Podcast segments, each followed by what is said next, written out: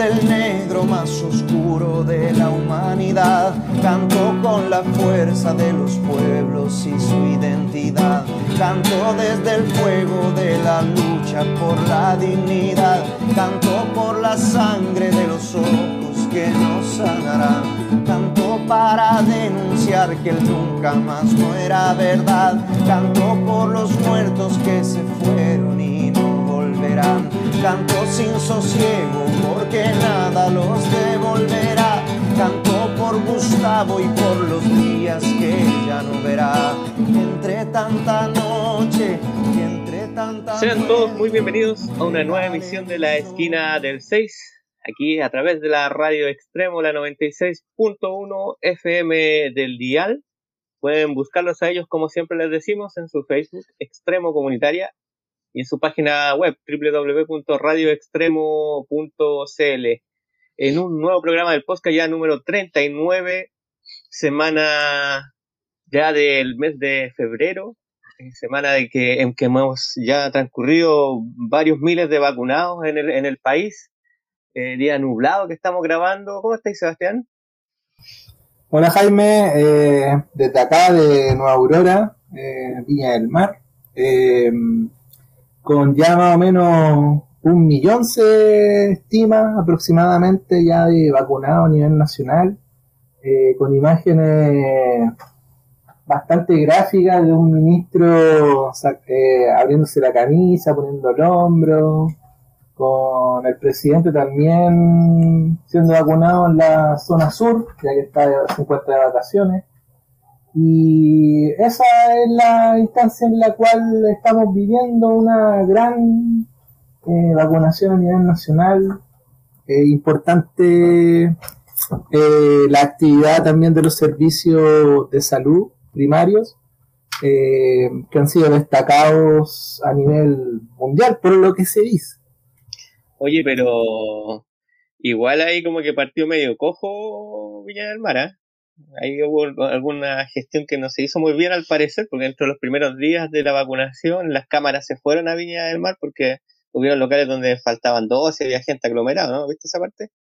Por supuesto, hay que reconocer que la ciudad Jardín no ha estado a la altura con respecto a la vacunación, que hay aglomeraciones, tenemos en los cerros, la parte alta de la ciudad, una vaguada costera que ha estado presente hace bastantes días lo que ha traído una fuerte llovizna, así que las dificultades están a la hora de vacunarse en el hecho mismo de que hay fuerte humedad, eh, piso mojado, eh, los adultos mayores pasan frío y muchas veces tienen que estar esperando en cola a la intemperie, y eso es lo, complejo, lo, algo que no se visualizó. Bueno, y también esta semana ha habido una fuerte interpelación a carabineros con respecto del caso del chico en el sur, en Panguipulli, y subimos también por ahí, por prensa no oficial, digamos, ¿no? Esta gran prensa que de los canales de televisión, la radio y los periódicos, respecto a otros dos casos, un chico boliviano en Calama, ¿cierto? Que fue abandonado, eh, y otro chico que se suicidó en una comisaría en Santiago, y, y, y bueno, no sabemos realmente qué pasó ahí, está en investigación, pero la institución también se ha visto bastante cuestionada por estos días, pues. Eh, bueno, sí, pues hace, bueno, ya no hay, no hay novedad la, la, situación en la cual se encuentra esta institución que mm, ha tenido varias, varias aristas. En la semana, a través de una entrevista en Radio ADN, eh, Carla eh, Rubilar por ahí anunció también que iba a haber una, una transformación importante en Carabineros, pero al parecer eh, el alta, alto mando, la oficialidad de, Carabineros no está muy, muy de acuerdo con, con aquello. Estamos viviendo momentos tensos en ese sentido y eh, se se, especula por ahí, se, se, analiza de que sería bien difícil que este gobierno pudiera realizar un, una transformación mayor, más que nada todo un, maquillaje, eh, y quizás sea tarea de otro gobierno o ya de,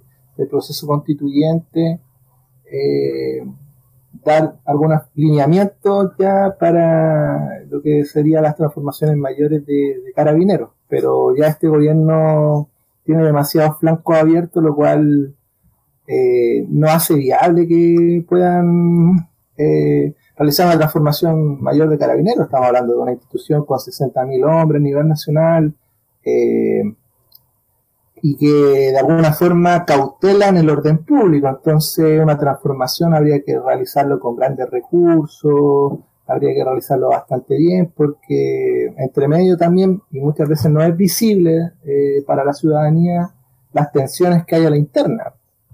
Mm. Yo creo que ahí también radica bastante el tema de que se hayan cerrado y hayan hecho una defensa corporativa de, carabineros.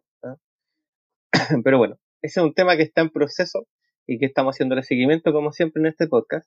Pero Sebastián, esta semana tenemos un invitado para conversar acerca de Viña del Mar, acerca de su futuro, lo que se viene en esta ciudad, en el sector de allá de Reñaca Alto. Estoy hablando de Alejandro Castillo, el fue auxiliar de paramédico, asistente social y secretario actualmente de la Corporación Pulmón Verde.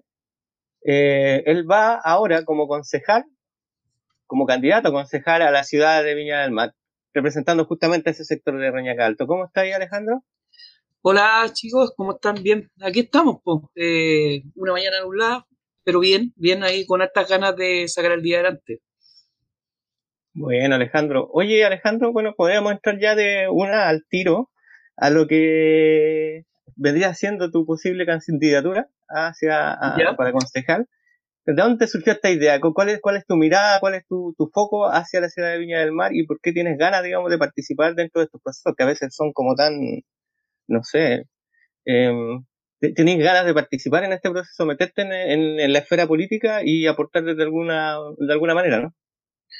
Bueno, primero eh, eh, decirles que ya es una candidatura, está aprobada por el CELVEL y, ya eh, soy un, una de las personas que va a ir en la lista como Alejandro Castillo, ¿ya?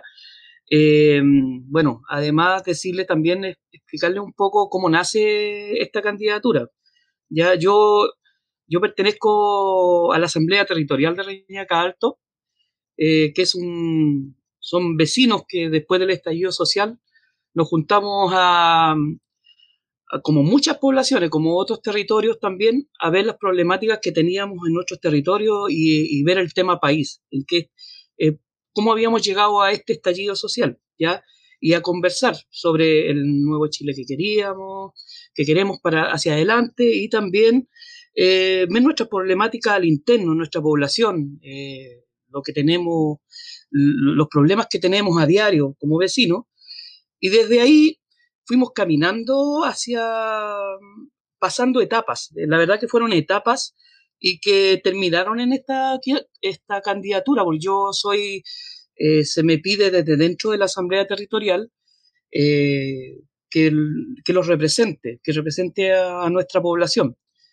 Eh, hay que dejar claro también que en esta Asamblea Territorial no, no, no, no participa toda la población, porque como en todas las organizaciones, eh, son algunas de las personas que las que participan en este tipo de, actividades.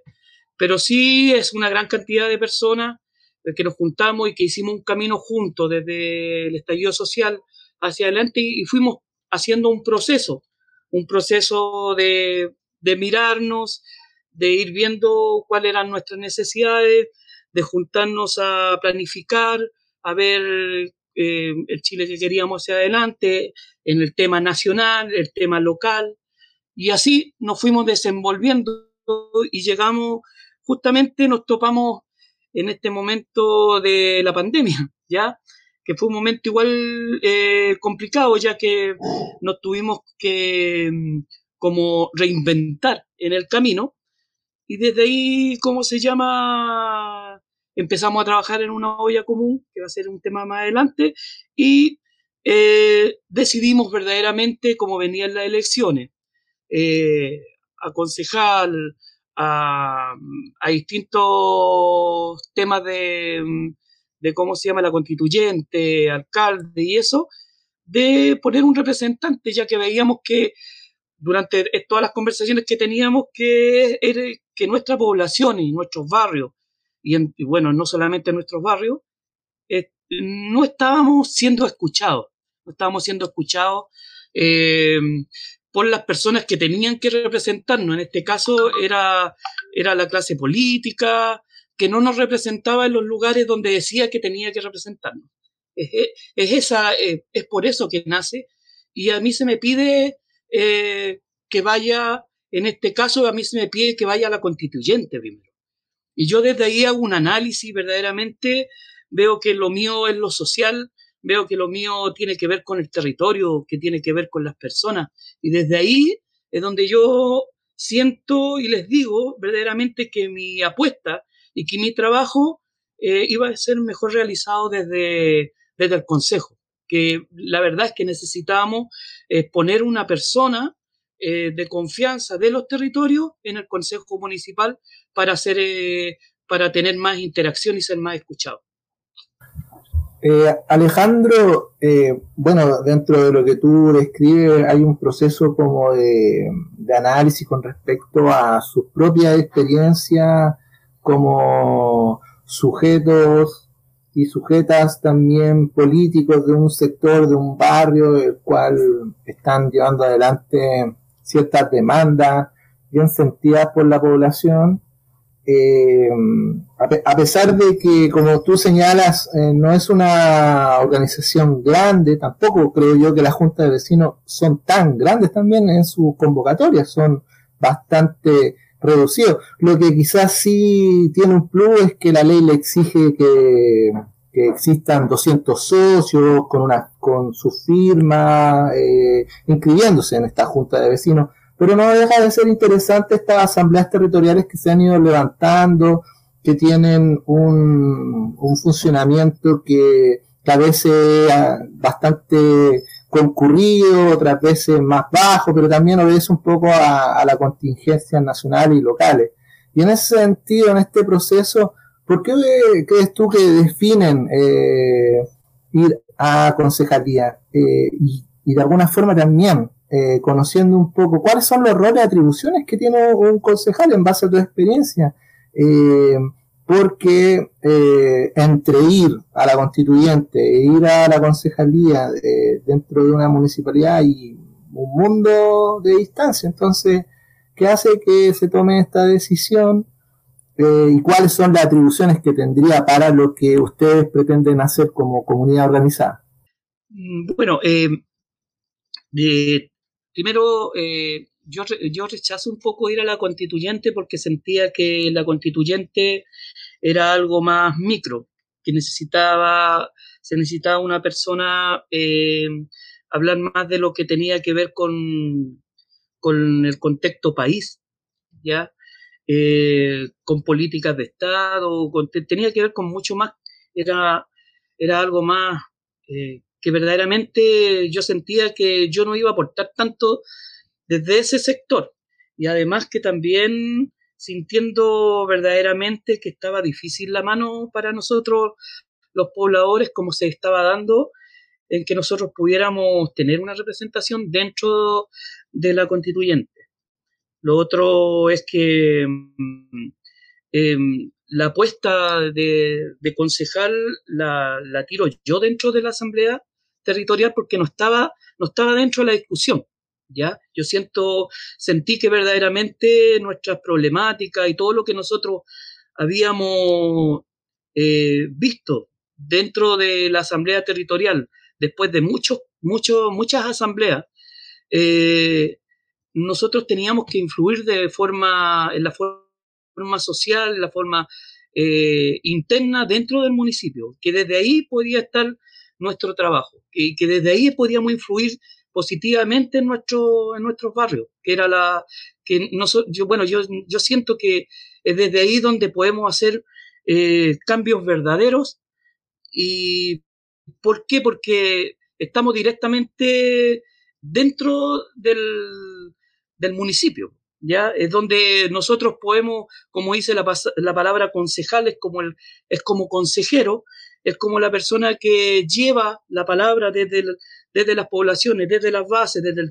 desde el territorio, hacia, hacia el municipio. Entonces siento que lo, lo verdaderamente necesario era hacer, eh, era poner un concejal dentro del municipio más, más que un constituyente. Pero en este caso, igual dentro de la Asamblea se puso un constituyente, que no fui yo, porque yo eh, vi que no era necesario de mi parte, pero eh, sí eh, ya se levantó la opción y estoy ya en, este, en esta carrera. Lo otro, tu última pregunta que tenía que ver con, bueno, ¿qué es, lo que, qué es lo que podemos hacer como concejal dentro del municipio, cuáles son nuestras atribuciones. Según la ley, las, atribuciones mayores del municipio, del concejal, es fiscalizar, ¿ya? es eh, realizar fiscalización hacia la, labor del municipio, en el interna del municipio. Todo lo que tiene que ver con recursos, dinero, eh, todo lo que llegue, platas del Estado, eh, poder fiscalizar que esos recursos sean bien aprovechados y que lleguen a destino donde tienen que llegar.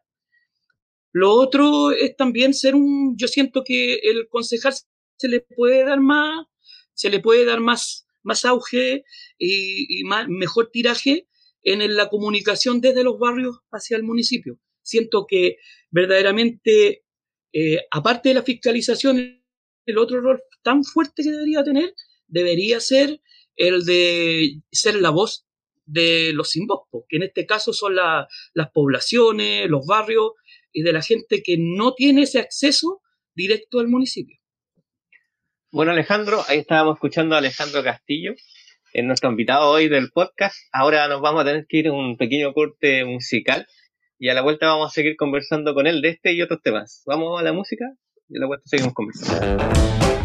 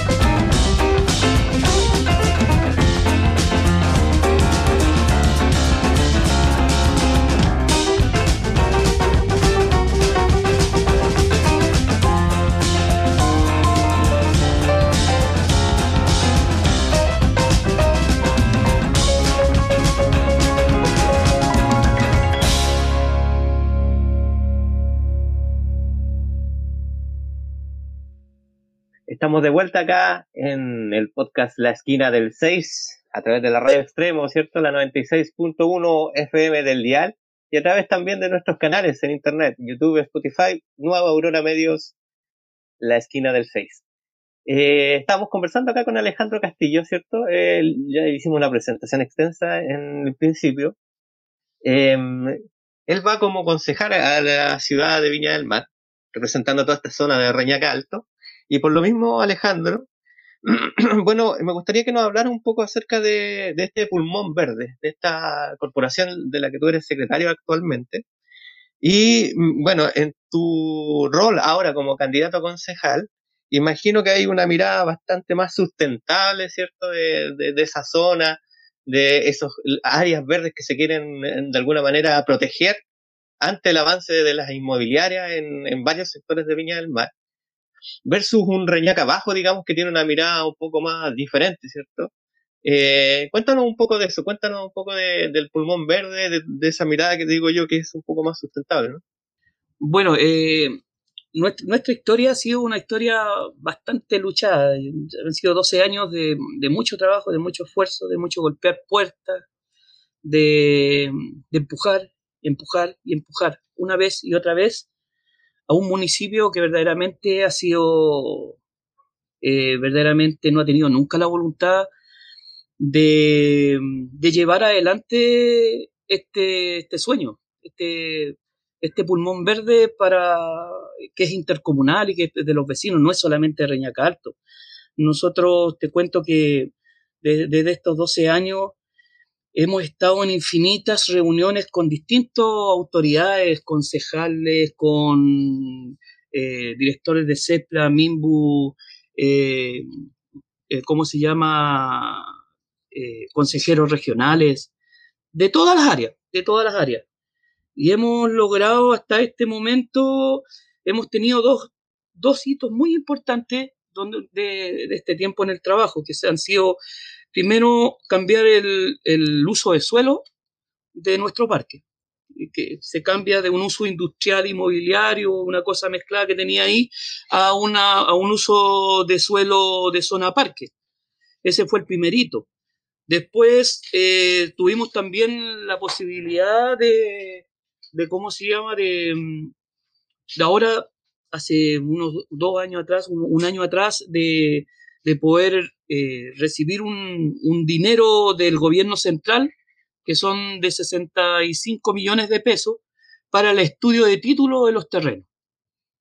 Ahora, aparte de eso, también pudimos también eh, generar un plano oficial con, con, las coordenadas de nuestro parque, que nos entrega MIMBU y que está firmado eh, por las autoridades correspondientes sobre este tema. Y eso eh, a nosotros igual nos, nos, da aliento, porque verdaderamente hemos tenido muchos tiempos sin avances, ¿ya? Y si tú te das cuenta, todos los avances que hemos tenido han sido desde afuera, han sido desde externo, eh, a través del gobierno regional, a través de, de MIMBU, a través del Estado que nos entrega recursos, pero nunca nunca verdaderamente hemos tenido la voluntad del municipio, de este municipio, de este, desde el municipio de la señora Virginia Reginato hacia nuestra, hacia este proyecto. Y eso, y eso ha generado verdaderamente un peso doble en nuestros hombros, ya que hemos sido siempre los que hemos, nosotros somos los que hemos empujado este barco, ¿ya? Y somos siempre los que eh, hemos incomodado para que se, verdaderamente se realicen avances.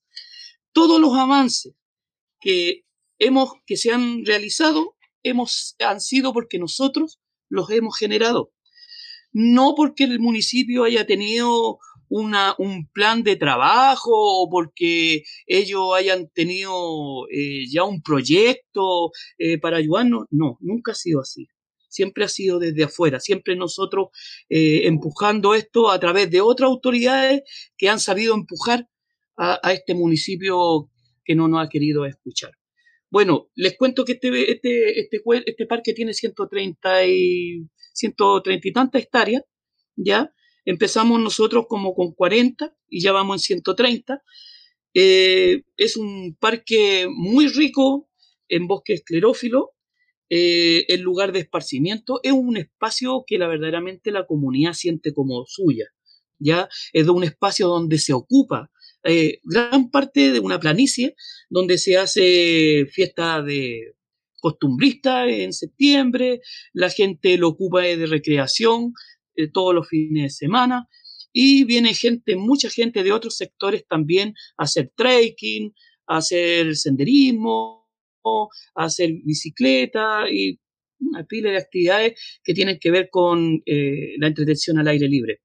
Eh, eh, bueno, un poco eso, o sea, y además decirles que seguimos trabajando, o sea, ahora estamos entrampados de nuevo en que el municipio se, se, siga empujando, empujando al municipio para que llame a licitación con los dineros que entregó el Estado, llame a licitación a las empresas eh, para que se adjudiquen este estudio de título eh, para nuestro parque que nos va a servir para saber en qué condiciones se encuentran los terrenos en nuestro parque. Alejandro, también hemos visto a través de las redes sociales también algunas dificultades que eh, se han visto enfrentados y tiene que ver con esto mismo que son los dueños de, estos lotes que estas subdivisiones que tiene eh, a la interna el, parque. Porque, claro, fue grabado eh, como, como parque, pero los terrenos todavía siguen siendo de privado y por ahí hemos visto también que han tratado de ir cercando eh, con unas panderetas algunos algunas lotes de esta de esta de este inmueble o de estos inmuebles que están ahí presentes. Eh, ¿Cómo ven ustedes eh, ese tema? ¿Cómo, ¿Cómo se le puede dar eh, una salida a, aquello? Porque obviamente los privados van a mantener su propiedad, pero ¿qué mecanismo se podría buscar a través del Estado para, no sé, enajenar, comprar, eh, no sé, ¿cómo, ¿cómo lo ven ustedes ese proceso que es bastante dificultoso y, que tiene que ver también con eh, la fuerte presencia de la propiedad privada frente a eh, un beneficio colectivo o un beneficio ciudad? ¿Cómo, cómo ven o han barajado esto con el tiempo? Bueno, eh, primero decirte que el, problema de, de, loteo irregulares que existe arriba, de ventas, de traspaso y de es grande, eh, de cercos, se nos, instalaron, se nos instaló un cementerio canino sin ningún permiso sanitario, sin ningún estudio. Eh, se instaló en el sector el de la planicie, en un sector muy querido por la población. Eh, así, pues, se instaló nomás y no hubo nadie, nadie, ningún ente que fiscalizara. Eh, se instalaron, se han vendido, se han traspasado terreno y no ha habido tampoco ningún ente que fiscalice esas irregularidades. Y frente a todo esto, nosotros interpusimos tres denuncias ante la DOM por, por ¿cómo se llama?, instalaciones irregulares, por eh, una pila de, anomalidades que existen dentro de la zona parque y verdaderamente mm, ha sido igual, llevamos, llevamos ya como dos años, un poquito más, desde que esa, esas denuncias fueron hechas ante la DOM. Eh, la hizo una compañera amiga de una abogada de nuestra corporación. Eh, ella es la que nos ha estado asesorando en este tema, en la parte legal. Y, lo mismo, lo mismo, eh, nosotros empujándonos, nosotros mandando oficios a la DOM, mandando oficios a la CESPLA, mandando oficios al municipio para que respondan frente a estas irregularidades. Eh, y todo lo que se ha hecho y lo que se ha avanzado en estas problemáticas de las instalaciones de, de, esto, de estas empresas o, de, de iniciación de actividades irregulares, ha sido empujada por nosotros. Y, es así que, que nosotros seguimos usando el conducto legal para poder avanzar, porque sabemos que mm, eh, lamentablemente no tenemos otra forma. En otros momentos hemos usado movilizaciones sociales con los vecinos, con apoyo de la comunidad y también nos ha resultado. Eh, estamos en este momento conversando eh, con la CEPLA. Hay un, bueno, tenemos ahí, hay un, ¿cómo se llama? Una conversación donde estamos esperando cuáles son los resultados para que ellos verdaderamente avancen en algo en estas denuncias y, y ver qué pasa, si no vamos a tener que volver a llamar a nuestra población, a nuestros vecinos, a, a movilizarse para que las cosas, las cosas puedan darse de otra manera. Cuando ya la autoridad eh, no fiscaliza, no escucha, no gestiona, no nos queda otra que, eh, ¿cómo se llama?, que saltarnos ese, la parte de la burocracia y, reclamar, reclamar en la calle por nuestros derechos. Bueno, Andrés, eh, cambiarte un poquito el switch y llevarte un poco a lo que conversamos en el principio, lo que tú mismo nos contabas acerca de, de este año que ha sido un año difícil en términos de pandemia, el año recién pasado y el principio de este.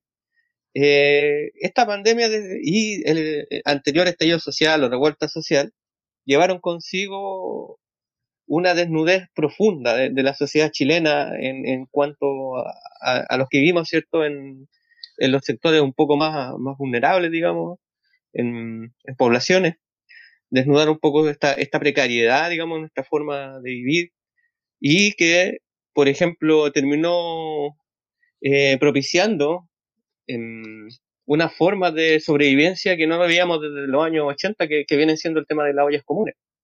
Em, tú nos contabas que participaste ahí, incluso participaste con una, una persona, una amiga que, con la que conversamos en, en una de las primeras versiones del podcast, que es Jenny Plaza. Y me gustaría que nos hablara un poquito de eso, eh, de, de, su mirada respecto ahí a tu zona, Reñaca Alto, con este tema de las ollas comunes y con todo esto que se desnudó al final y que nos pegó frente de la cara y que, a, la falta de empleo se suma la pandemia y, todo lo que, lo que esto conlleva.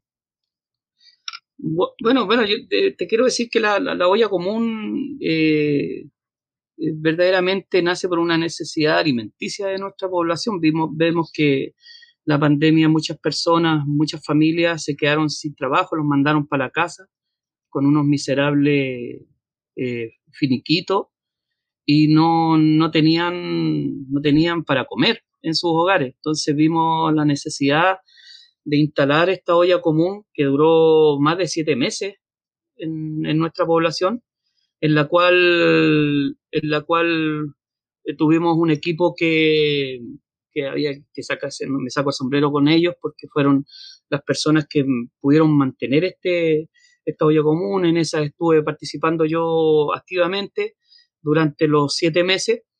Eh, y entre todo empujando esto, consiguiéndonos recursos por allí, por allá, con gente que quería ayudar. En esto también agradecer a, muchas, muchas personas que de forma eh, silenciosa, silenciosa entregaban ayuda, eh, mandaban dinero para poder sustentar esta olla, nos llamaban, eh, qué necesitan, no sé, fue, fue la verdad, fue un, un momento de mucha solidaridad entre, entre nosotros. Y eso eso nos ayudó mucho porque nos, agrandó bastante el corazón para poder enfrentar esta pandemia de otra forma. ¿ya? El tema de, desnudar nuestra, nuestra, ¿cómo se llama?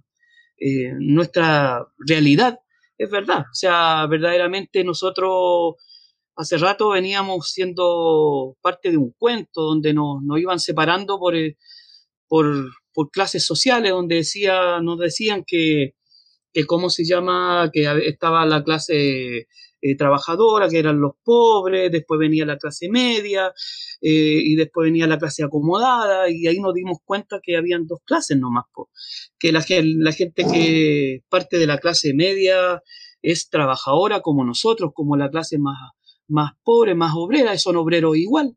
Eh, que se dieron cuenta que una persona que era jefe de caja en un supermercado nos mandaron para la casa y que si no trabajaba no podía comer y que también estaba retirando comida en la olla común. O sea, ¿de qué clase media me habláis? Entonces, no, o sea, nos, nos desnudó verdaderamente una realidad que, que teníamos, que teníamos y que había sido había sido acallada, que había sido aplacada eh, por, los, por cada uno de los gobiernos de turno desde, desde la, ¿cómo se llama? Desde la vuelta a la pseudo-democracia que tenemos hasta ahora.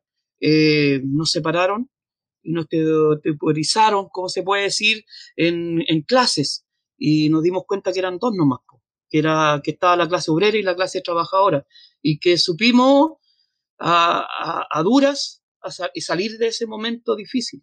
Ya subimos salir de ese momento difícil. La verdad, fueron siete meses de olla común. Eh, verdaderamente mm, sentimos eh, la ayuda de mucha gente eh, en silencio, muy poca ayuda del municipio, casi nada. te puedo contar que las primeras ayudas del municipio nos llegaron cinco cajas, cinco cajas de una mercadería donde venía un kilo de arroz, dos paquetes de fideos, una esto de aceite. Esa fue la primera ayuda. Era, era la verdad, daban ganas de llorar cuando miraba uno la caja. Y ya al último, antes de cerrar la olla, eh, llegaron dos remesas de, del municipio ya, pero ya más, más importante, pero después de, de que ya no, ya esto ya había, ¿cómo se llama? Eh, se había levantado la cuarentena, o sea, ya eh, vimos la necesidad nosotros también de, yo como asistente social, eh, de, pensar, eh, es, es, ético, es, es, ¿cómo se llama? Es digno tener una olla toda una vida y no entregarle otra opción a nuestros, a nuestros vecinos. ¿ah? yo creo que el camino iba por otro lado. Teníamos que buscar herramientas para que los vecinos pudieran volver por lo menos una, una vida lo más posible, entre comillas, eh, normal. Bueno, te están escuchando acá Alejandro Castillo. Él es nuestro invitado especial de esta semana acá en el podcast La Esquina del 6. Y obviamente están en sintonía acá en la Radio Extremo, la 96.1 FM del Dial. Ahora nos vamos a ir a una pausa musical y a la vuelta seguimos conversando.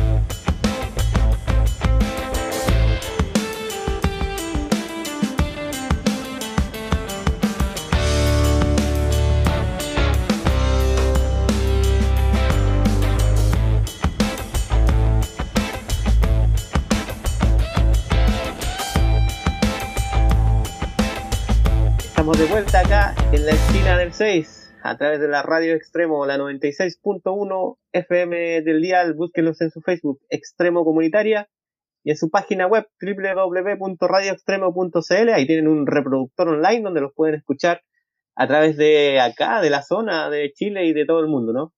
A nosotros búsquenlos en nuestros canales en internet, YouTube, Spotify, Nuevo Aurora Medios, La Esquina del 6. Hoy estamos conversando con Alejandro Castillo, él fue auxiliar de paramédico, es asistente social, y actual secretario de la Corporación Pulmón Verde, y va como concejal por la ciudad de Viña del Mar en esta elección que ya se nos apronta.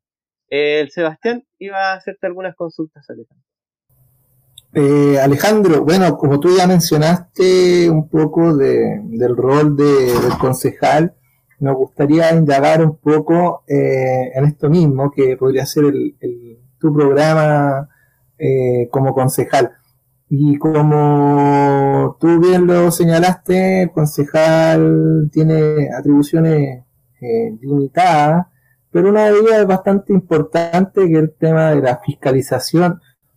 Y, creo que ese rol eh, es súper importante en, un municipio que cuenta con tremendo cantidad de recursos, eh, ya sea por, por, los inmuebles, hoteles, ya sea por el mismo casino. Entonces, ¿cuáles han sido de alguna forma la, la, la, forma, el, método, las acciones que tú vas a instalar eh, para ir fiscalizando. Vemos actualmente como estos concejales, yo al menos yo los considero bastante tibios, bastante tibios frente a muchas cosas. O sea, hace rato que la ciudadanía está pidiendo que eh, los consejos sean online, como una, un gran método de transparencia, pero hemos visto cómo se ha eh, anunciado por la prensa, pero poco de eso hemos visto. Y con las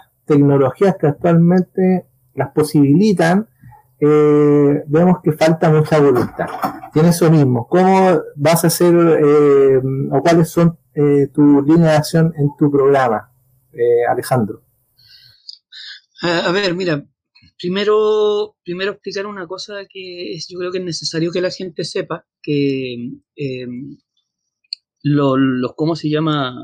Las facultades que tiene el, concejal dentro del municipio, el municipio tenemos que verlo como algo, es como, yo lo miraba el otro día, miraba la ley, la ley municipal, estudiando un poco sobre los atributos y todo lo, lo que podía hacer un concejal dentro del municipio, lo veía como un, como un virreinato, ¿ya?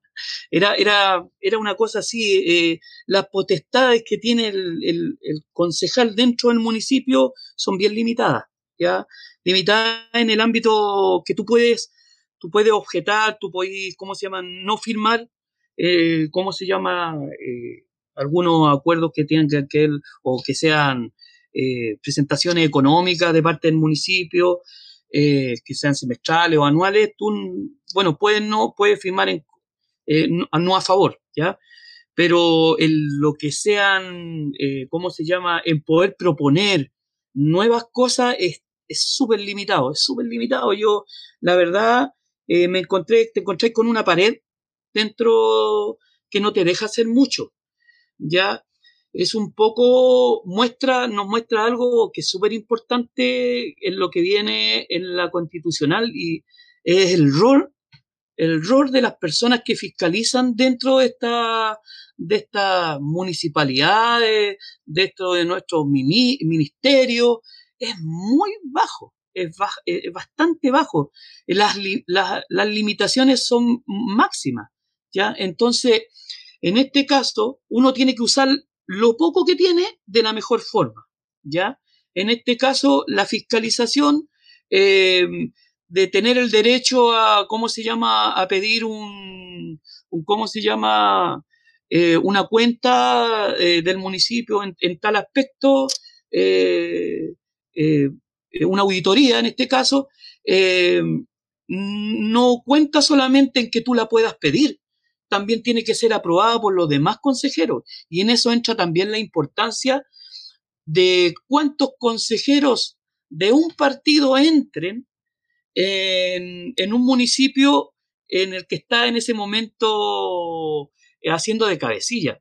Lo que ha pasado hoy, en este momento, es que donde casi el 70% me parece de los concejales son de la de, son derecha. Entonces, una persona que viene de la izquierda o, con, ideas diferentes a los cabecillas del municipio, tienen muy pocas eh, verdaderas facultades dentro para poder cambiar. desde dentro alguna cosa. Y eso tiene que ver también con nuestra legislación. Pues yo creo que ahí también va a venir un trabajo de darle más potestades eh, al rol de los consejeros, ¿ya? Y no solamente del Consejo Municipal, también a los consejeros regionales, ¿ya? Que puedan tener más, eh, mucho más rol y más importancia en la fiscalización y que sea verdaderamente esta fiscalización que tenga peso, que tenga peso, porque si al final tú fiscalizas, tú tienes toda la información y llegáis al momento de los que hubo de presentarla y los demás te rechazan en contra, eh, es difícil, es casi imposible poder fiscalizar de esa forma. Loro, Loro también, Alejandro, que, nos hemos dado cuenta también, los que le seguimos un poco el pulso a, a lo que ocurre en la comuna, es que también hay proyectos eh, inmobiliarios o proyectos de obras eh, que está impulsando el municipio, de la cual los concejales muy pocos se, se enteran. Cada vez es común eh, la sorpresa, o sea, ver estos titulares de la sorpresa del consejo, la sorpresa de los concejales tras X proyecto, eh, hace poco ocurrió esto mismo con el proyecto del mall que se quiere levantar en, en, Agua Santa. Al parecer habría eh, cierto ocultamiento de, información porque los concejales se enteran ya cuando las cosas están aprobadas. O sea, no solamente sería el tema legal, también sería eh, un tema también de proyectos, ciudades que se están ejecutando. Y en ese sentido, ¿cómo podríamos agilizar estas fiscalizaciones?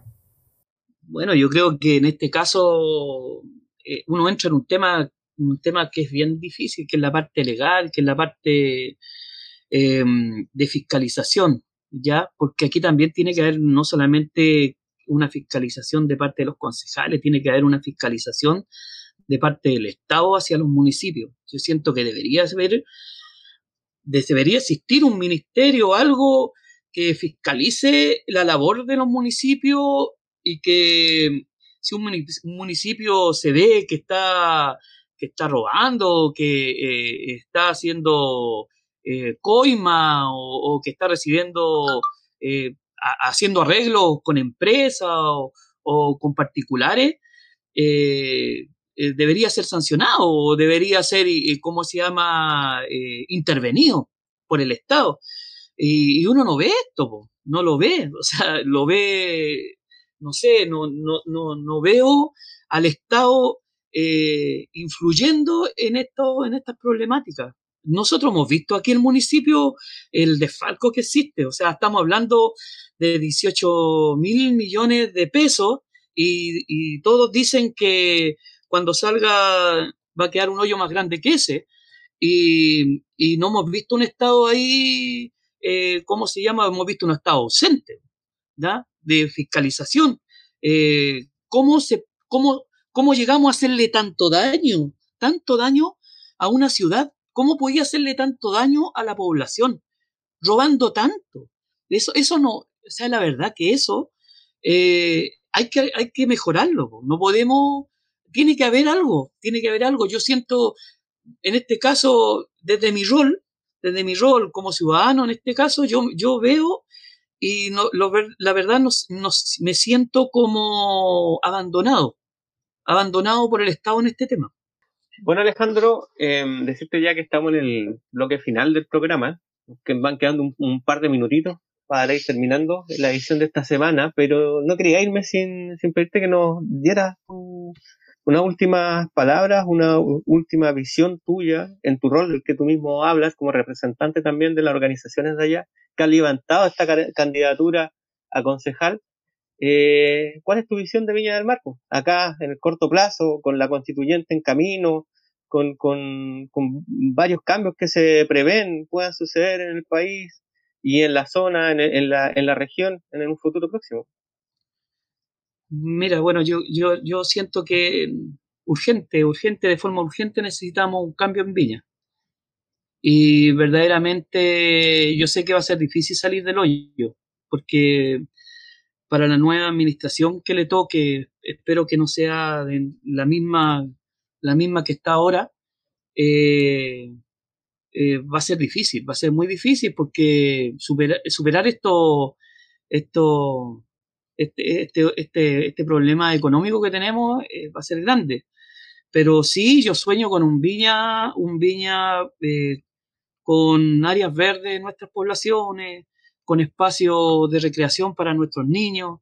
Necesitamos con urgencia eh, que en nuestras poblaciones exista una plaza. Si tú, ustedes vinieran a Reñaca Alto, chiquillos, se darían cuenta que nosotros no tenemos áreas verdes, no tenemos plazas, no tenemos lugares de recreación para salir con la tarde con nuestro, nuestra familia, nuestros chicos. Eh, vivimos como en totalmente alejados, alejados de la realidad de otra, del, del, centro de Viña. Entonces, yo verdaderamente lo que les digo a, mis vecinos, eh, yo lo que ofrezco de mi corazón y de mi trabajo es seguir trabajando. Yo llevo más de 30 años trabajando en mi población, haciendo muchas actividades con jóvenes, con niños, eh, con personas adultas, eh, desde, la, desde la, de la parte deportiva, religiosa, eh, desde el, ¿cómo se llama?, lo comunitario, lo social. Y eso, ofrecer mi trabajo. Yo lo único que puedo ofrecer en mi trabajo, porque no, no les voy a ofrecer cosas que no, que no puedo hacer, pero sí mucho trabajo, mucha disposición, mucho oído, ¿ya? Eh, mis puertas siempre van a estar abiertas para que cualquier vecino vaya y nos cuente un problema. Yo, eso es lo que necesitamos, gente que nos escuche, Em, yo tengo un caso aquí, po. vivo en una calle, yo mi calle es de tierra, en una quebrada. Vivo en una calle con una quebrada con tierra. Tengo todas las calles pavimentadas por alrededor, pero mi calle no está pavimentada. Yo llevo, llevamos más de, más de 15 años tratando que nuestra calle sea pavimentada y a, pesar de toda, de todos los conocimientos que tengo yo y de todo el trabajo que hemos hecho, no hemos logrado pavimentar nuestra calle. Entonces, eh, no solamente uno de repente pone todas las ganas en hacer las cosas, y yo entiendo a los vecinos, de repente uno se cansa y se disgusta, se molesta con este sistema que verdaderamente eh, no nos deja otra cosa que movilizarnos. Y no debería ser así, pues.